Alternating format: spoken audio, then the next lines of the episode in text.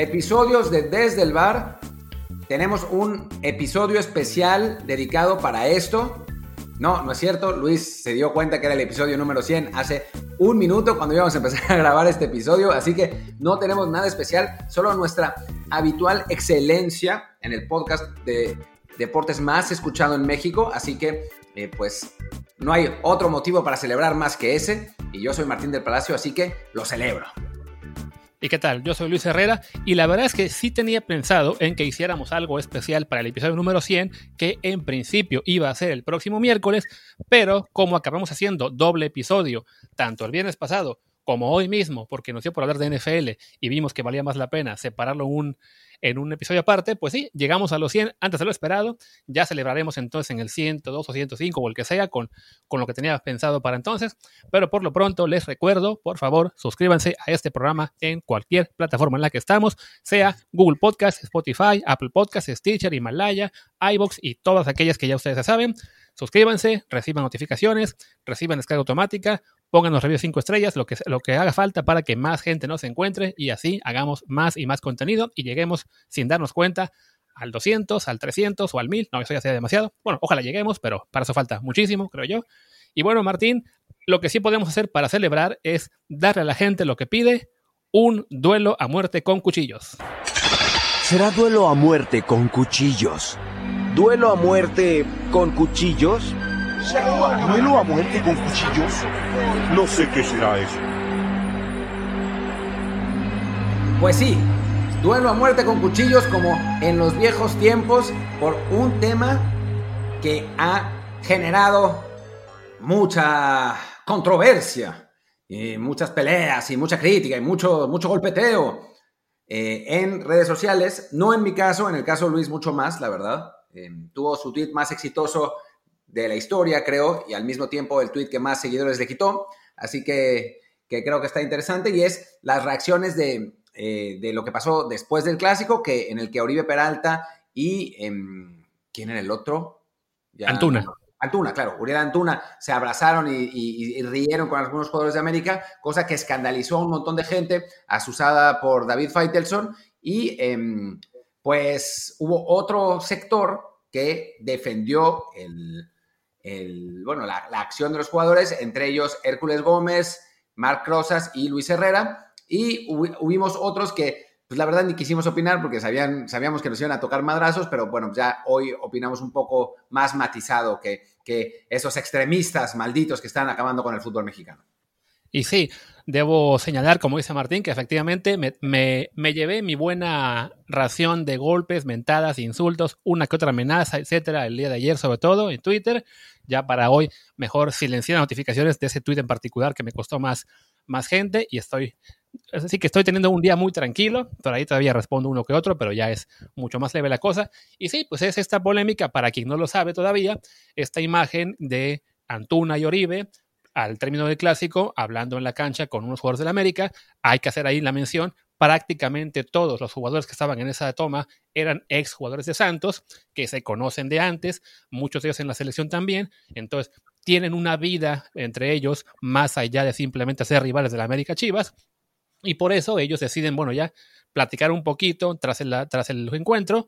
Eh, se ve en un momento que Oribe y, Antuna le ríen la gracia a uno de los de la América, quién sabe de qué estarían hablando, y pues eso es lo que genera esta, esta gran polémica en un sector de, de Chivas, de los fans, que lo vio como un, pues una ofensa por dicen lo que los argumentos que se han usado es que no respetan al público, no sienten la camiseta, no, no saben lo que, lo que es reaccionar tras una derrota una reacción que la verdad es que yo vi desmedida porque a fin de cuentas, y lo puse en Twitter y, muchos más también opinan así, yo creo que esa reacción, lo, que vimos en ese partido, en el postpartido, es muy sano. Es ver a dos rivales que juegan, se enfrentan, se matan en la cancha, aunque algunos quieran pensar que simplemente porque el partido que 1-0 fue que jugaron a nada.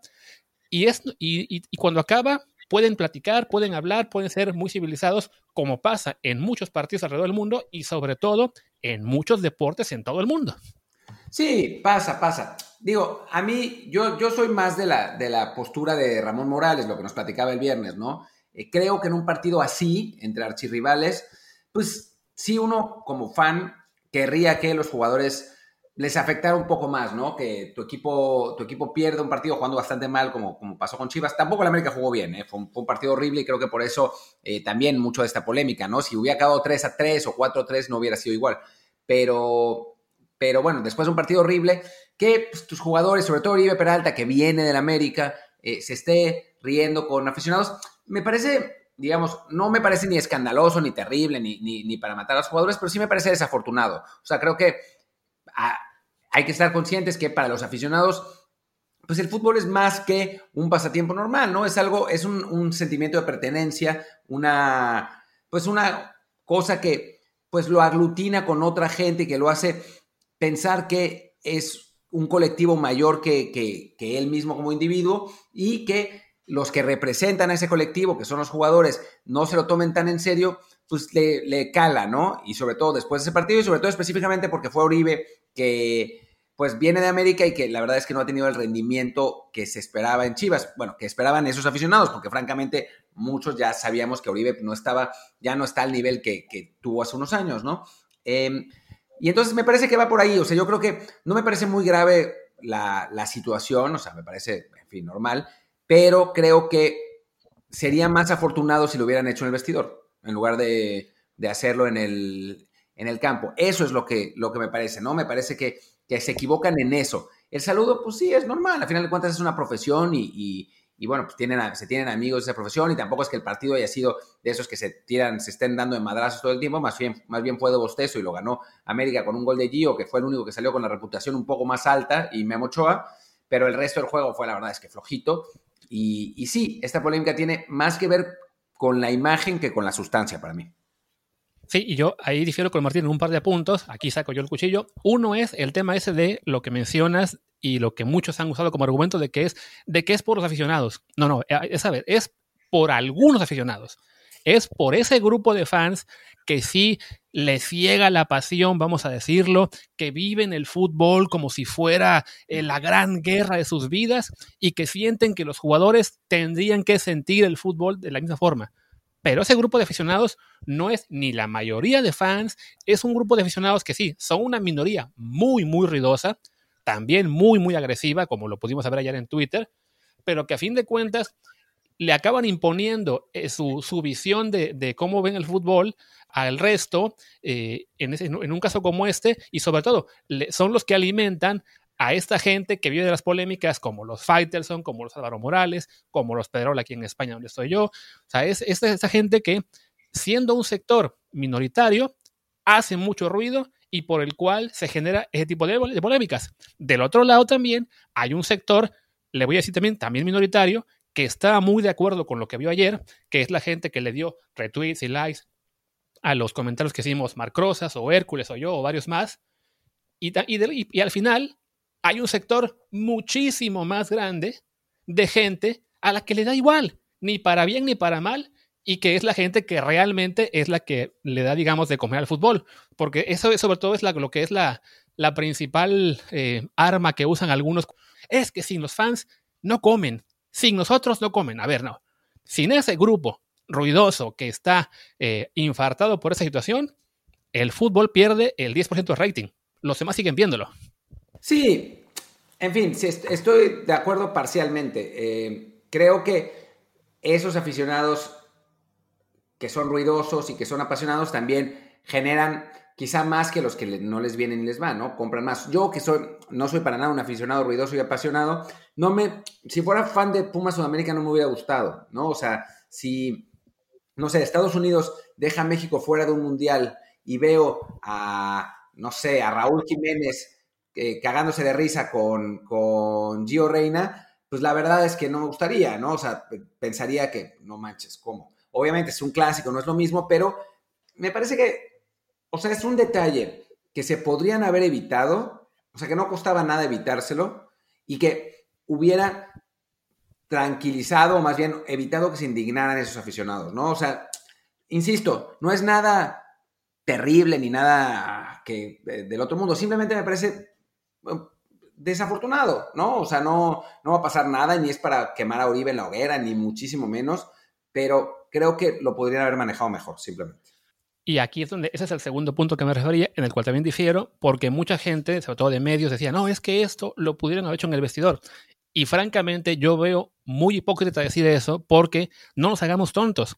Si esto hubiera pasado en el vestidor, igual se hubiera filtrado que se saludaron en el vestidor, que platicaron un ratito y habría la misma gente estaría diciendo, ah, ahí ven, no, no, se, no se no dieron todo en la cancha, pero ahí estaban en los vestidores eh, dándose abrazos y, saludos y risas, y, dirían, ¿por qué no pueden hacer esto? No, mejor fuera del estadio. Y si los vemos fuera del estadio comiendo, también sería escándalo. Y si los vemos quedar en una casa, también sería un escándalo. O sea, siempre es, no, importa el setting. Luis, no tienes razón, porque en los vestidores no hay cámaras. O sea, no hubiera, sí, pero se hubiera filtrado igual. Los, jugadores, normalmente los jugadores se saludan en el vestidor. O sea, eso es lo que pasa. Eh, se saludan antes, sobre todo en la Azteca además, que la salida de vestidores lleva un pasillo donde los jugadores se encuentran y ahí es donde se saludan, y ahí es donde se abrazan, y ahí es donde sonríen. Y es... Claro, y, yo, te puedo garantizar que si eso hubiera pasado en el vestidor, alguien lo hubiera filtrado. Ya sea el reportero de Televisa que, que, está ahí, o ya sea uno de los compañeros, digamos, también más apasionados, porque también hay que decirlo, entre los mismos jugadores, evidentemente, no todos tienen, digamos, la misma visión de, de cómo se debe reaccionar tras un partido, lo vimos incluso en la discusión que tuvimos ayer entre varios ahí en, el Twitter, de cómo algunos decían, no, no, yo, yo no, a mí no me gusta perder, yo, yo no podría vivir así. Y, ese tipo de jugadores sigue existiendo y alguien más lo hubiera filtrado. O sea, esto lo hagan donde lo haga, la gente se entera. Y si se entera de lo hagan donde lo hagan, la gente se hubiera infartado.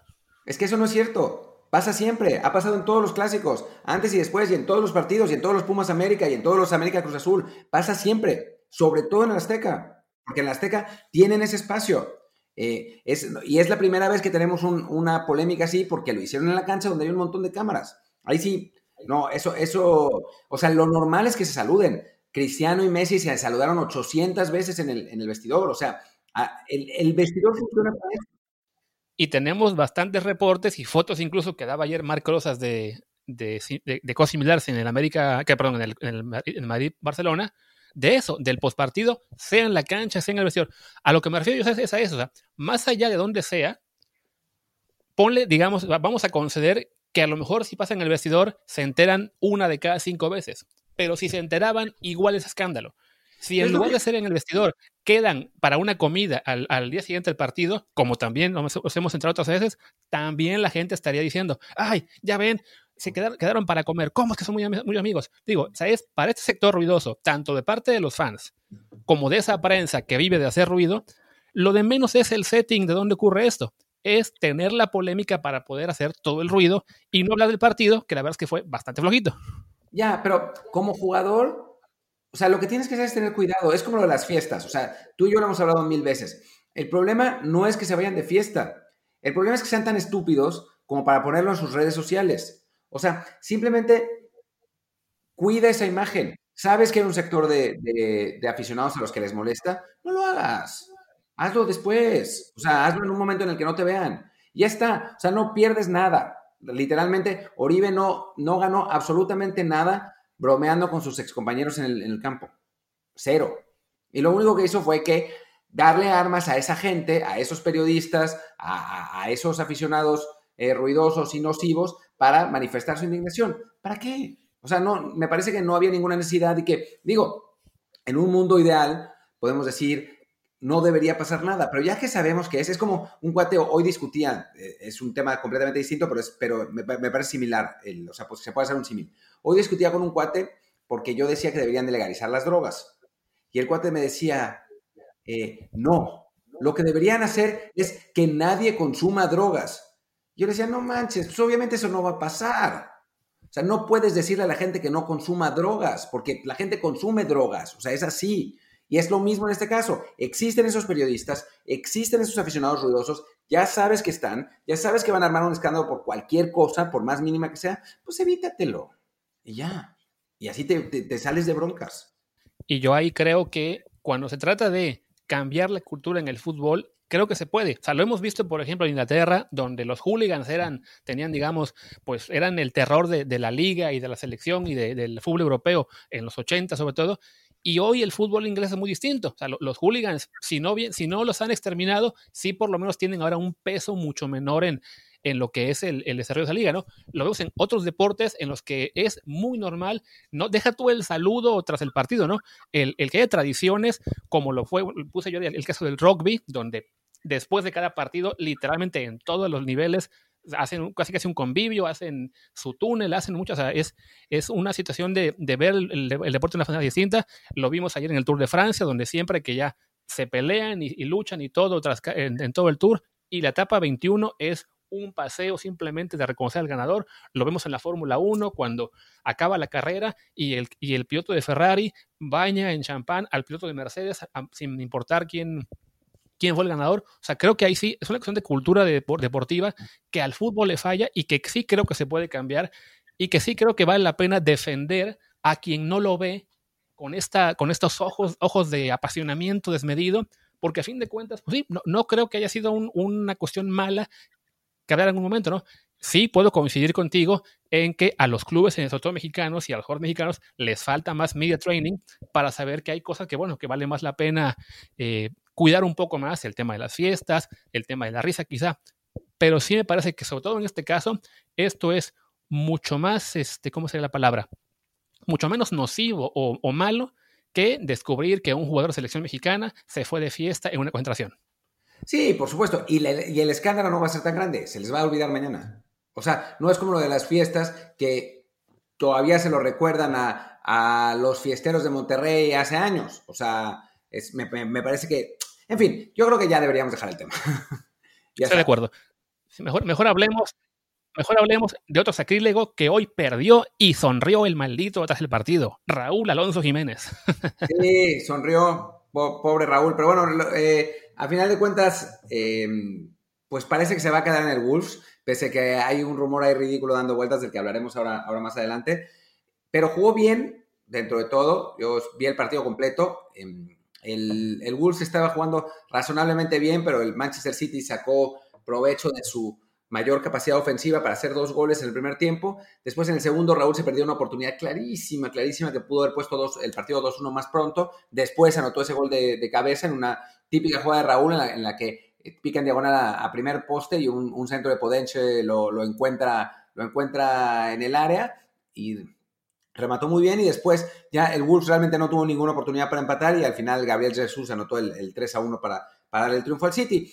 Pues lo que es una lástima para mí sigue siendo que eh, seguramente no vamos a ver a Raúl jugar en un, mostrar esa gran forma que está teniendo en un equipo más grande, pero y, le, va a alcanzar al Wolves para lo que le está alcanzando ahora, ¿no? Que es ser un equipo competitivo en la Premier League, pero que cuando juega contra los equipos como este, pues no le alcanza y pues, terminará otra vez en sexto o séptimo lugar de, la liga, lo que pues, em, está bien, pues, pero creo que Raúl está demostrando partido por, partido que podría estar para más. Sí, definitivamente es, es, un momento complicado para Raúl en términos de fichajes porque no hay mucho dinero disponible en el mercado y los equipos grandes que quieren fichar un delantero están buscando opciones ya sea más económicas, más veteranas, eh, de mayor, probada.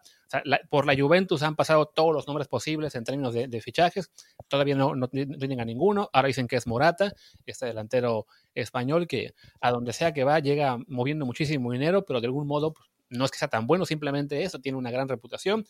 Y, Raúl tiene ese inconveniente de que para salir de Wolves tendría que ser vía una venta y el Wolves no lo va a dejar barato porque sabe que si hay un año en el que no conviene vender a una estrella es este, porque tendría que ser, digamos, a, precio rebajado. Entonces, pues sí, le toca a Raúl quedarse. Eh, y sí, este rumor que del que ya hablamos ambos en Twitter hace un rato, que salió de, Don Balón, pues lo que ya dijimos ahí, ¿no? Don Balón es, una, es un portal de internet ahora, ya no es la revista que fue hace más de una década, y simplemente se dedica a eso. Es una granjita de, de clickbait en la cual sacan, digamos, en su tienen ahí su rueda de la fortuna, ¿cómo se llama? Como su máquina de los casinos, en lo que le sale el nombre del jugador, el nombre del club al que se va a ir y, el, y la cantidad que, van a, que va a pagar y lo venden como noticia, ¿no? O sea, es, un portal que no es ni siquiera un as, un mundo deportivo, eh, un medio tiempo, un récord, nada, ¿no? O sea, es simplemente una, no sé si sea una oficina o trabajen así los cuatro becarios que tienen ahí eh, de sus casas, que genera clickbait pero que no tiene en absoluto ninguna fuente. Entonces sí, eh, pues es una lástima que muchos se hayan ilusionado con, el, con la noticia supuestamente, sobre todo porque los medios mexicanos, ahí sí hay que hacer esa crítica, todos los medios a esas alturas ya saben que Don Balón no es una fuente confiable, pero le siguen dando eh, retweet y, noticia a sus rumores porque a fin de cuentas les genera clics a ellos mismos. Sí, es, digamos, es, una de las consecuencias de cómo funciona el periodismo en la era digital, ¿no? Que el ruido hace más, eh, pues es genera más ingresos para los medios que el periodismo real, ¿no? O sea, sacan estas notas. Don Balón saca esas notas porque le permite sobrevivir eh, por los clics de la gente. Los medios mexicanos, o de donde sea, las reproducen porque les permiten tener más dinero de, publicidad. Y la gente les da clic porque pues, de algún modo le interesa, ¿no? Y al aficionado mexicano en ese sentido es muy... Em, al, al, mexicano le encanta que su país sea reconocido en el extranjero, ¿no? Y que haya una, una nota de que uno de los jugadores vaya a ir a, un equipo grande, siempre causa expectación, sea el jugador que sea, sea el equipo grande que sea, ¿no? Y, bueno, con Raúl que anda también, pues aún más. Y entonces, pues los mexicanos le dan clic. Y es lo que yo decía en Twitter. Si queremos que terminen estas, em, estas publicaciones, porque además lo fácil es echarle la culpa a los medios, pero los medios no son los que tienen la culpa, ¿eh? Los que tienen la culpa son los aficionados que le dan clic a las, a las notas. Si le dieran clic a las entrevistas, a los reportajes de, investigación, a las crónicas buenas, a las columnas interesantes, pues no, está, no habría esta mierda. O sea, todas estas notas de mierda son simplemente la consecuencia de que nosotros les demos clic. ¿Ves? Así. Y entonces, em, pues es muy cómodo como fan decir, no, bueno, es que el pitch medio es basura, que no deberían publicar estas cosas. Sí, pues somos nosotros los que les damos clic, somos nosotros los que alimentamos esos medios. Entonces, eh, pues la responsabilidad empieza en uno mismo de no, no darle el, espacio que merecen a, esos, a esas notas en los medios y los medios natural y orgánicamente van a cambiar de notas por notas que sí funcionen. Ahora, lo que estoy diciendo es lo mismo que hablábamos con... Em, lo que, lo que sucede con los aficionados es una utopía, porque la gente le va a seguir dando clics, pero bueno, pues uno lucha desde, desde su tribuna como puede y pues no me voy a amargar la vida porque la gente le dé clic a esas mamadas, ¿no? Sí, no, a fin de cuentas, lo que uno puede hacer como periodista un poco más serio es eso, ¿no? Tratar de decir a la gente, a ver, si esto es la, la verdad, este medio no es confiable, no es una nota de, de verdad, si ustedes le van a seguir dando clic o van a decir, ah, ok, ya, no les creo hoy, pero dentro de tres días le van a volver a dar clic a una nota del mismo medio, pues ya, uno hizo lo que pudo y ustedes también tienen ahí que poner su parte, ¿no? ¿Y qué te parece, Martín? Bueno, ya que hablamos de, Raúl y, todo este asunto con su, gol de hoy y su y este fake news de fichaje, pues hagamos un repaso rápido del resto de mexicanos en Europa, que ese fin de semana ya, ya hubo más en actividad y creo que pues el, más este, prometedor, o al menos el que más alegría nos deja, pues es Chucky Lozano, que arranca en la liga italiana como titular, jugando 83, si no me, si no me equivoco, 83 minutos, y que además participa en ambos goles en la victoria del Napoli, ¿no? Sí, lamentablemente ninguno registró asistencia eh, porque en una fue su jugada, fue después vino un pase y después cayó el gol y el otro fue un tiro que rebotó el portero, la dejó ahí y, llegó Insigne para meterlo, pero sí, muy bien, la verdad, eh, partiendo desde la banda derecha como, como extremo de ese lado, en un equipo muy ofensivo del, del Napoli con Osimen, con Insigne, con... Eh, ¿Quién más jugó? Jugó otro, otro jugador en punta que ahora no me acuerdo quién fue, eh, pero, que, hijo, y eso que vi el partido. Pero el, el, Chucky muy bien, con la confianza que Gatuso dijo que le tendría en la pretemporada, porque eso está, eh, la verdad es que es, es eh, muy prometedor, porque normalmente, digo, no normalmente, pero a veces los, los técnicos dicen, sí, ese jugador ya está listo para dar el paso y al final ni lo meten. En el caso de, de ¿cómo? Pellegrini. Pellegrini, por ejemplo, lo que está pasando con Laines y, y estaba pensando en él realmente. Eh, y en el caso de, Lozano, em, pues sí, le dio, le dio el espacio para, para, para jugar, lo hizo bien y pues parece que por el momento se va a quedar en, esa alineación. Me faltaba, el que jugó fue Mertens, pero salió, salió de cambio para que entrara el propio Simen al minuto 61. Sí, no, y bueno, hablemos ahora de por el otro lado, la, parte mala que es la de... Perdón, Mertens sí jugó al mismo tiempo que Osimen, el que salió fue Diego Deme, así que sí, jugaron los cuatro. Ya me parecía raro que no que, que se me olvidara así. Sí, y bueno, y el que no jugó, pues ya como lo adelantábamos, es el caso de Diego Laines, que la semana pasada le dan tres minutos y le alcanza para ser importante y colaborar en el gol para que ganara el Betis, y esta vez el Betis con una ventaja de dos goles por cero, no le dan ni un minuto, con todo y que le quedaban a, Pellegrini dos cambios al final, y, decide usar solamente uno, se guarda el quinto y pues Laines se queda sin ver un solo minuto de acción, pues lo cual sí parece una cuestión bastante extraña porque a fin de cuentas, si, si es un jugador al que le han prometido minutos, al que le dieron muy poquito en la primera jornada y, cumplió, y que uno supondría que el Betis quiere que, que, brille, que empiece a destacar, que, vaya a desarrollar los demás, pues sí resulta bastante incongruente que lo sigan manteniendo en la banca y sin darle más oportunidades, ¿no? Sí, a ver, creo que también es importante, podría haber jugado 5 o 10 minutos. Sí podría, y podría haber demostrado, pero me parece que en este momento para Pellegrini es importante sacar esos resultados. Y los cambios que hizo fueron defensivos en general. O sea, una vez que, em, el Betis tomó la ventaja y la mantuvo hacia mediado, media de la segunda parte, eh, metió, metió jugadores de corte más defensivo y en ese, en ese sentido pues ya no, no entró Laines, tampoco entró Aitor Ruibal, que había jugado el, partido pasado cuando el Betis estaba buscando el resultado contra el Alavés. Entonces me parece que las circunstancias del partido no lo, no lo indicaron. A mí me preocupa y lamento que creo que Laines es un jugador que, más allá de las circunstancias del partido, ya debería estar disputando por lo menos 20, 35 minutos, digo, 30, 35 minutos de cada juego. No está pasando, vamos a esperar, la temporada es joven, pero en este partido creo que las circunstancias también conspiraron un, poco en su contra, creo. De acuerdo. Otro jugador que, bueno, no, tuvo tampoco actividad antes guardado, que sigue eh, pues, recuperándose de una lesión, y otro más que en España no tuvo actividad fue el caso de Néstor Araujo, que en esta ocasión la rotación que tienen en el Celta de centrales le tocó a él, ser el que descansa. El Celta le ganó, si no me equivoco, al Valencia. Pero bueno, con Araujo por lo menos podemos estar tranquilos por ahora, porque sí es un equipo que hace bastante rotación en, esa posición y, en teoría podemos esperar que vuelva a jugar ya sea la próxima jornada, eh, sin, sin mayores sustos, ¿no?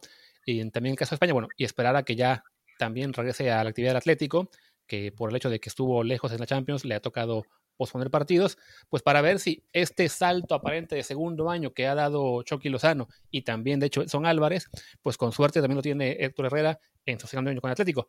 Hablemos ahora sí, te parece, pues justo de Holanda, Edson Álvarez que volvió a jugar, titular y pues sí, parece ya afianzado en el Ajax, ¿no?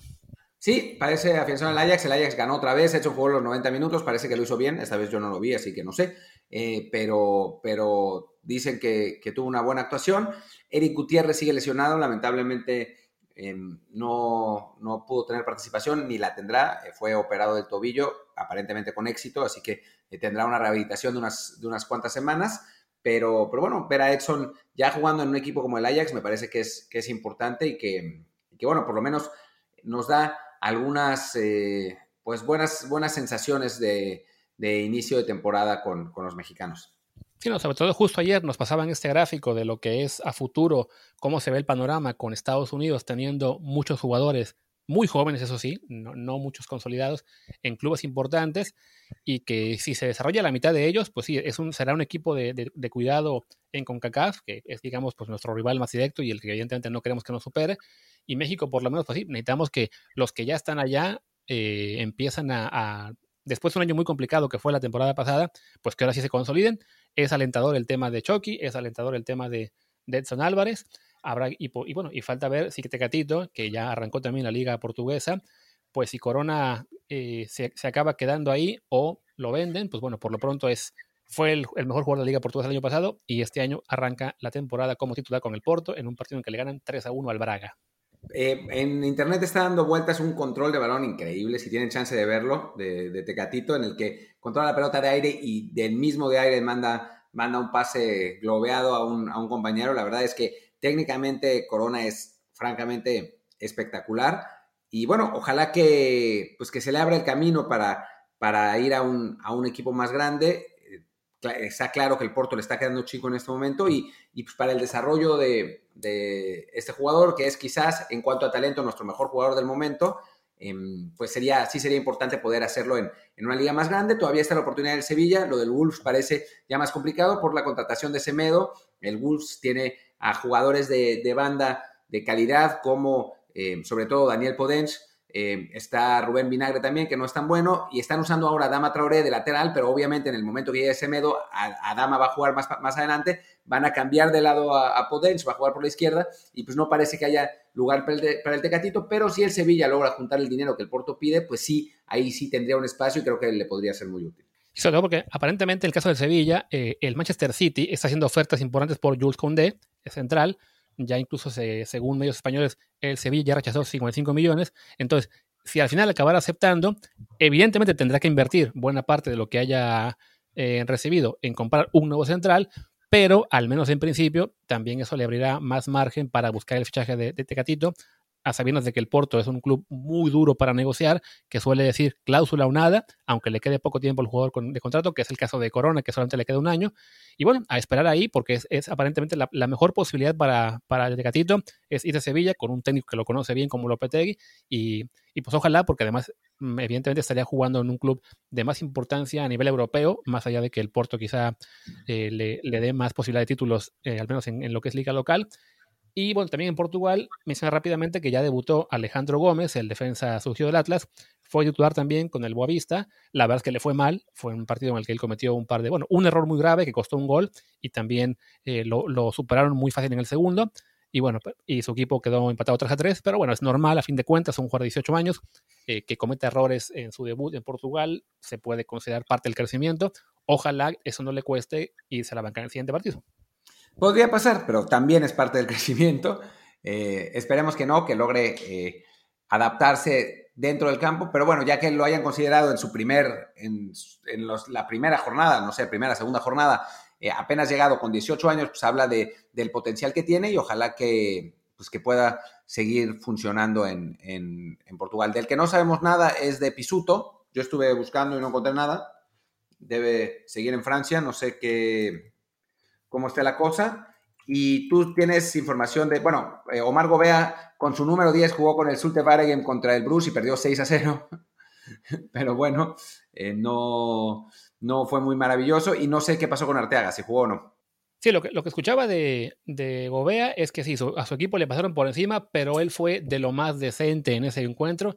Eh, hay que tomar eso también con una pizca de sal, porque, bueno, de, evidentemente quien, quien pase reporte es un, un, periodista o un usuario mexicano que, que tampoco es que pueda ser, digamos, la, la, fuente más, este, más confiable.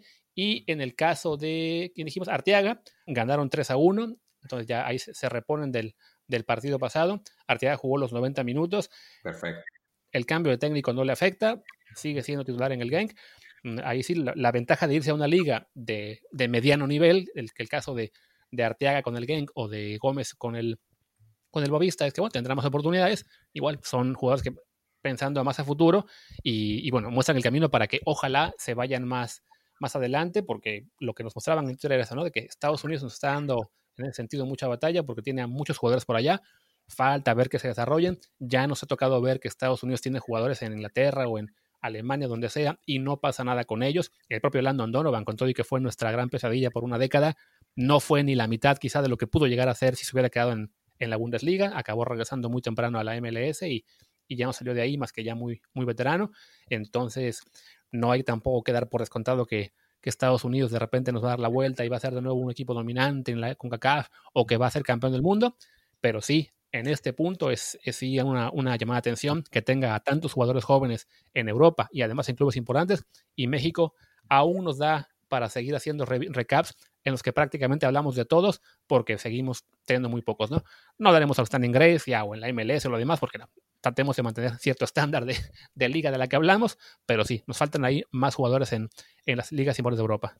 Pues ojalá que, que, suceda pronto y como pronto también tendremos otro episodio desde el bar, porque mañana vamos a hablar con Luis Friedman de, Liga Mexicana, esperando que aún no sepamos lo que, lo que es perder. Así es. Hoy sí tocará ver ese partido en el cual los Pumas tienen su, su, primer, real, su primer prueba realmente dura de la temporada.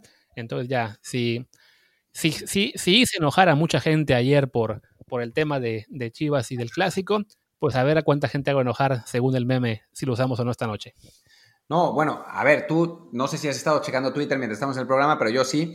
Entre los que te madrean a ti y la madriza monumental que se están dando entre Orco Luis Gómez y, David Faitelson está como para sacar las palomitas. Y me da mucho gusto no ser yo el involucrado. Así que ahí te la dejo, Luisito, para que te la pases bien en Twitter si decides desilenciar la conversación. Yo me voy a dormir y espero que mañana me despierte pensando qué se sentirá perder.